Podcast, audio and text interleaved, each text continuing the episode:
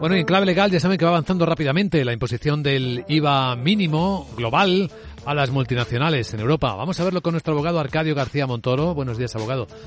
Buenos días, Luis Vicente. ¿De qué hablamos? Pues en efecto, desde que el pasado mes de diciembre entrase en vigor esa directiva europea sobre la erosión de las bases imponibles como consecuencia del desplazamiento de rentas o la localización de grandes empresas en países de bajo nivel impositivo, pues España dispone ya de lo que queda de año para transponerla.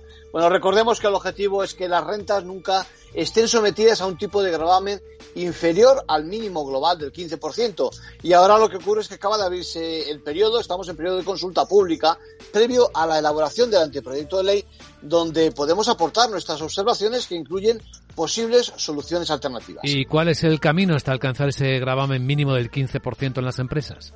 Pues mira, un, impuesto complementario que va a obligar, por ejemplo, a la matriz residente en territorio español de la multinacional con ingresos consolidados de 750 millones de euros o más. Es decir, que siguiendo el objetivo político de la OCDE, se incluirán aquellas rentas sobre la matriz que diríamos se escaparon y además se graban los beneficios. Bueno, estas reglas no se aplican ni a organizaciones internacionales sin ánimo de lucro, ni a fondos de pensiones, por ejemplo, porque hay exclusiones.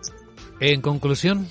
Bueno, pues para fin de año tendremos esa ley. Animamos a quienes quieren hacer su aportación con soluciones no necesariamente regulatorias, porque se prevén dificultades en la aplicación a no ser tan sencillo como parece, por ejemplo, en los casos de multinacionales con múltiples matrices, ni cuando hablamos de empresas de participación tipo joint ventures. Eso parece. Gracias, abogado.